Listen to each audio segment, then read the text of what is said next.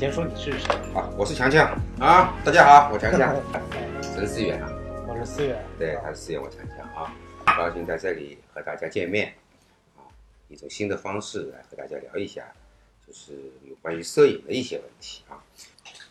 对，并且我其实想跟大家说一下，其实前一段时间说男装被封啊，所以这也不一定是永久的。当然，我作为一个局外人，我也说这话不负什么责任。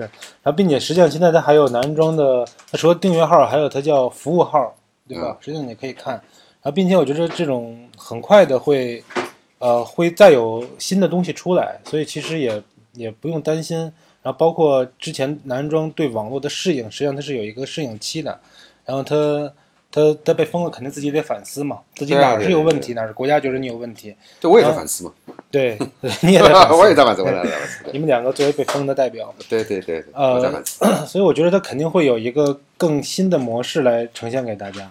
就是我作为一个男装的前员工，也对男装表示一个呃祝福跟期望吧。对，好吧。然后那那咱们接下来咱们来说说。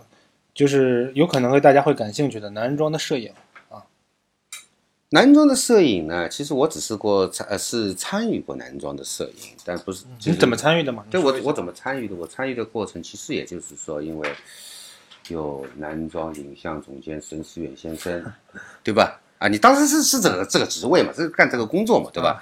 然后对来跟我约了一个片子。他来找我一个片子，然后一组片子，他觉得那个片子不错。那我还问他了，你觉得哪个片子不错？具体你说说看，具体哪一张啊？因为我当时还挺不在意这个事情，我说你找我就找我，要听听你这个人是不是和我能够有共鸣。然后你这组片子里面找了一张，的确是那张照片，我觉得是最棒。那你说说，你给男装拍片的时候，你觉得有什么不一样？就是你会着重的。把摄影往哪方面去引导？哦，这个一定是的。我觉得和给男装拍片跟我自己拍片的确是会有不一样为什么吗？就男装的摄影，你觉得是一个什么样子？为什么要先往他身上靠？因为他找我拍片，对吧？嗯。我既然知道，他从来没跟我说过他的线在哪。嗯。但我其实我知道，因为我看只要看他东西，我就心里明白。嗯，老司机嘛，这瞟一眼你知道怎么回事儿，对吧？啊，我就明白他想要的是什么大致是什么东西是在他框框里面的。啊，他既然找我呢，他知道我我我有些东西可以在他框外面，他会担心我跑到他框外面去的，嗯，对吧？那我要打消他这个顾虑，对吧？你只是过于艺术化的表达吗？对的，我觉得是的。一个是过于艺术化的表达，还有一个他会怕我过分的，就是个性。太强啊，对吧？作品个性太强，因为它更像一个个人的作品，而不像一个媒体。对，不像是男人装，像他像自己，对吧？更像自己。所以说，我这这个东西呢，我就是在拿捏嘛，啊。那你说一下男装的影像给你带来了什么样的感受吗？男装的影像，我觉得是这样的啊。从过去的男人装来说，是比较性感啊，时尚。略带点艺术是这样的一个，实事求是就这么回事儿，对吧？我的我的感觉就是这样，这么一个东西，嗯。但是呢，现在呢，我觉得它不只是男人装，其实包括我我在我的字典里，我认为其他的时尚杂志也都会有同样的问题，就是保守。那你觉得现在男装保守，还是说以前男装的保守？现在。以前是引领，我觉得现在不只是男人装，任何杂志都挺保守的。他们都以可能以国外时尚杂志的一个国际的那个东西去评判，或者去划线，或者去规划他们的杂志将来应该走什么一个道路。嗯。但是他们，我作我作为一个跟杂志完全局外的人的观点上，他们完全忘了中国的国际地位跟市场地位在不断的上升。不同，但美学没有上升啊？不是的，美学没有，你认为美学没有上升，但是你知道人民的审美在不断的上升。你明白我意思吗？就是阅读者由于他这个受网络还是受网络的影响，他们对更多的艺术的东西的接触的机会会更多，他们会需要更多的东西，更好的营养。但是在这个东西当中，我觉得我如果给我给男众拍照片，嗯，我就会刻意的降低这个成分，我会刻意降低这个成分，因为我觉得这是他们怕、想要又怕要的。我觉得很多杂志都会有这个问题，想要但又怕要。咱们说白一点，就是又想性感，但是又怕过于性感，或者这个只是针对男人装，只是就是说，这这个你说这性感倒还真是只是针对男人装，就是说，我觉得是更想艺术，但是又怕艺术。啊是的，我觉得是这样的。，OK，对，就是我简单跟你说一下男装影像分过几个时期吧，当然这个这个我不了解，对对，这我个人的看法啊，我个人的看法。就其实第一个时期呢，它是一个就是初创期，就男装影像在初创期的时候，呃，等会儿啊看看说啥。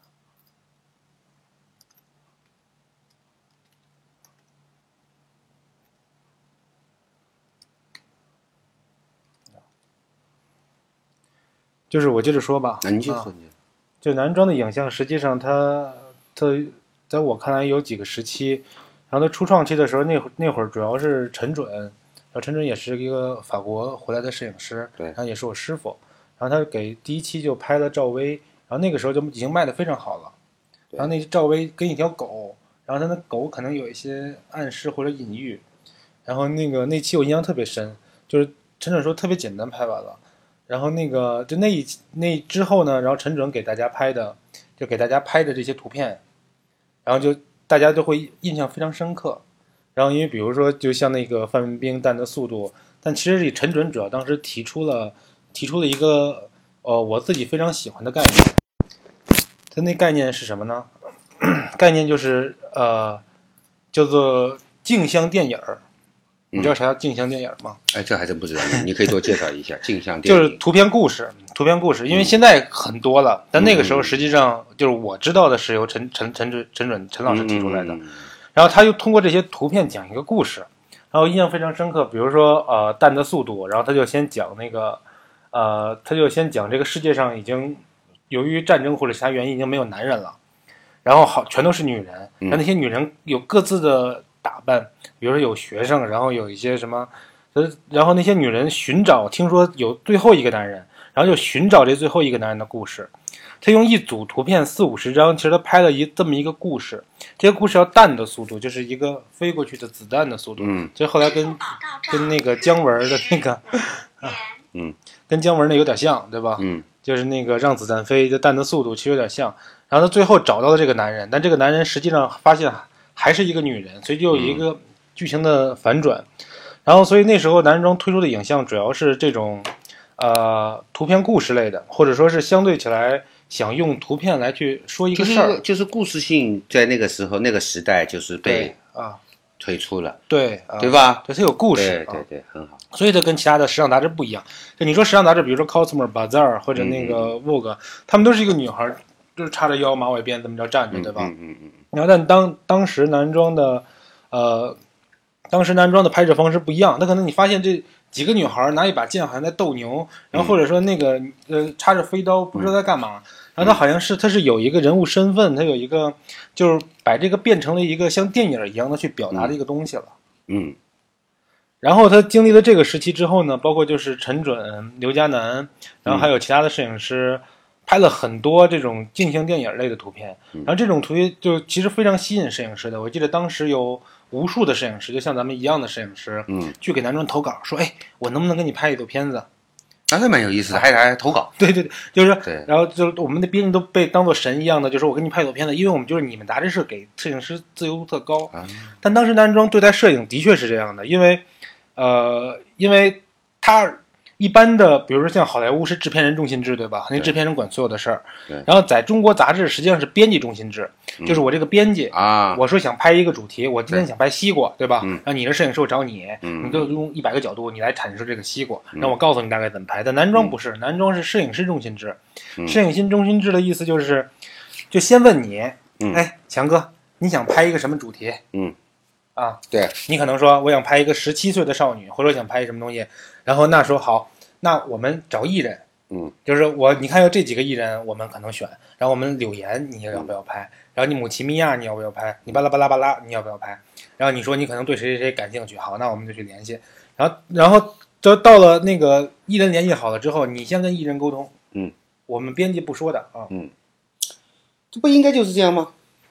当然不是，就是中国时尚媒体大部分都不是这样，都我都说的是编辑中心制，就是我都给你画好镜头画稿了，然后你照着这个我的镜头画稿，你一样的光，然后你一样的你就这么自己拍。但但男装实际上给了那时候的摄影是给了摄影师一个很大的自由度的，这么说说来呢，这啊是说男装当时的一个成功是很有道理的，就因为他给艺术家或者给摄影师，这么说，说艺术家也行，说摄影师也好，他给了他更大的、更宽泛的对对对。创作空间，对啊，对吧？更宽泛的一个创创作空间，所以说造成，呃，它可以让摄影师或者艺术家有更自由发挥的程度。对，所以他是做对了。对。然后艺术家特感兴趣啊，比如让你对啊特别感兴趣哦，我给你制作费，我给你艺人，啊你要什么道具你就跟我说，我想办法给你搞定。那你愿不愿意给我拍？那当然，那当然是这么回事。对啊，所以那时候我就觉得男装的影像风格一大部分是建立在这个基础上的，就是他他给了当时的中国的摄影师以自由度，然后并且这种自由度他很小很很好的去选择了那几个能完成这种片子的摄影师，嗯也就是说找对人了，嗯，对吧？比如说我想拍的艺术一点，我可能找强强，找许徐正，嗯对吧？嗯我可能拍的比较要要商业一点，我可能比较找徐徐闯，找尹超，嗯，然后可能必须要找到客户一点，我要要拍的特别唯美，我可能找找未来、找陈曼等等等等所以他找对了这帮人，嗯。然后找对了这帮人之后呢，然后片子自然就好。嗯。但是我说的男装影像时期，它这个时期就呃也就两三年非常火爆，然后就又又换了，嗯。然后因为它它有各方面的压力，就是它也有各方面的呃莫名其妙的限制，就比如说你也知道一本杂志它是以广告收入来作为对，来作为它的一个主要的营业收入的，对吧？然后但是男装就发现我们这么干没有广告商愿意投，哎，那么你们也有成功的地方，你有没有想过？啊啊你们卖掉了很多杂志，对啊，但卖掉很多杂志，有的时候卖多卖一本亏一本，你知道吗？哦因为杂志的印刷费很大，发行费很大，然后所以我们可能男装那时候是为了迎合一个广告的一个收入，然后或者说广告的就被广告所呃所影响吧。然后男装开始找一种叫比如说时尚性感，但这时尚性感我自己都觉得很拧巴。你说你穿着 LV、穿着 Burberry、穿着 miu miu 的那种高级定制的服装，你跟性感越离越远了。但我们性感实际上是想要一个呃一个出于本能、出于本性、出于出于一个我们内心的一个一点冲动的一个东西。但是你的你要给我们加时尚，你要加奢侈品，你要加商业客户的一些愿望，但这个时候就会变得很怪。所以所以有几年的男装的影像就会变得相对起来。它像是一本儿，嗯，就是一本时尚杂志和 Playboy 的结合结合体对对对对对对，就它是把我们自己都弄得很拧巴，因为我们编辑也都是普通人嘛，就大家都老百姓普通人，就是我们有了这个帽子之后，或者有了这个限制之后，我们也自己会在摄影上也有一些难度，但当然也会有一些，也会说突破不敢说，也会有一些适应，但的确是有一些难度。但在那个时候，大家好像就忘记了男人装，就因为大家这种影像哪儿都有，哪本杂志都有，对吧？Cosmo 对有，GQ 也有，对，其实其他杂志也都在，呃，是因为性感这个是人类的一个主题，对吧？嗯，其他杂志也是在用大牌的服装，也是也来演绎性感的，给漂亮女人穿的衣服，对吧？嗯，所以说呢，在这个时期上，你认为男装应该是走了一段的弯路啊？我觉得是影像上的弯路。对，啊影像上的弯路。那影像上的弯路呢？你你也你也想一想，那给你们摄影师啊，作为你们这个拍的摄影师来说，带来的困惑是什么？那么你们用什么办法？又是有没有尝试过来解困这个问题？啊，那我好，我把问题留给你。我给我告诉你，我们当时我或者我假设一个一个场景啊，我告诉你，你现在现在要给我拍组封面，因为我当时就负责找摄影师拍封面的人嗯。然后你要拍一组封面，你必须得拿手机来拍，你就拿你的 iPhone 六来拍。嗯那拿 iPhone 六来拍你的艺人，比如说就是香港一个艺人，嗯哼，然后你的主题，比如说就是就是牛奶，嗯，那你怎么拍？你怎么把它拍的好？呃，你让我拿 iPhone 六来拍，对主题是牛奶，对牛奶是赞助商，iPhone 六也是赞助商，啊，是这个意思吗？啊，我瞎说的，没有这个真明白实案例啊明白我意思，啊我明白明白明白明白意思。你也可以说是华为嘛这这这个没关系。我觉得呢是这样的，每一个摄影师应该有他自己趁手的工具。所以你你是不是就很头疼？你是不是就就就觉得是被限制住了啊？对他可以是一个拿手机摄影的达人，啊，对吧？他手机摄影达人是存在的，这样的人存在，但是你不可能作为一个杂志，我每期都是手机摄影达人，或者我干脆这个杂志也不要叫男人装了，就叫手机摄影达人，对不对？对啊，所以就你像你说的有点本末倒置了，就他最中心的那个观点，就吸引人的观点没有了。啊。我刚才说是摄影师中心制，嗯。但我给你扣了好多帽子，我给你加了好多手铐之后，哎呦我操，我就不想我就不想给他拍了，你知道吗？嗯。就那个时候，所以我也有一个困惑，我在选择中国所有的摄影师，我都可以去跟他们谈。我谈过无数的摄影师，像周玉龙、那个楚可为、石小凡、陈曼，就我北京、上海，包括国外的摄影师，比如 Saks p e r 他他我都会去谈，然后发现你给他们的条件不再诱人了，嗯，因为制作经费在那儿摆着，嗯，然后你的摄影的要求又在那儿摆着，嗯，对吧？你有这么多限制，然后所以那些摄影师就有点不愿意给你干活然后或者说啊，他就说啊我没时间，或者说你这个专专题，就是，所以你就不想拍了。所以那个时期，男装是影像是走一个，是走一个我认为是曲线救国的，它是走的弯路的，嗯，所以然后就就慢慢的过渡到了现在这个时期。现在这个时期，因为我从男装离开了，就是我也没法有太多的这种呃评价或者判断，但是感觉男装在转向新媒体之后，然后它还是有一定的适应性的。就之前修远其实做的已经很好了，就是他把男装订阅号，然后直接从零做到了三四百万，然后这个数字其实挺可怕的。然后他就直接的呃，然后你再发你再发现你的影像选择上就会变得还是很尴尬，就是 就他一直有帽子在扣着你啊。因为呢，他可能的对原先那一片的那个划线已经非常之熟悉，因为我觉得男人装可能是一个，呃，也算是蛮久的一个杂志了，对吧？嗯。然后他对原先那个杂志这一块儿，这个应该是如何划线，他是很清楚的。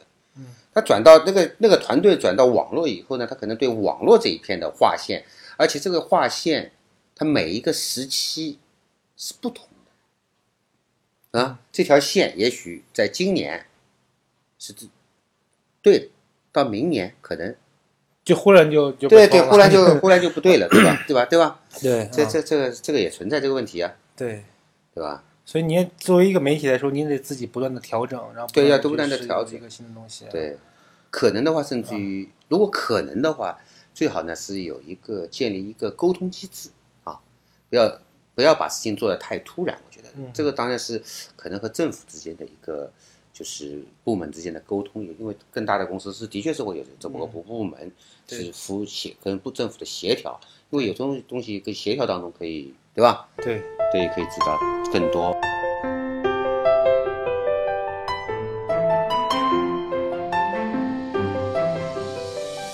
麋鹿 Lens FM 讲述镜头背后的故事。谢谢你的收听，欢迎你把这个故事分享给你的朋友们，让他遇见更多的人。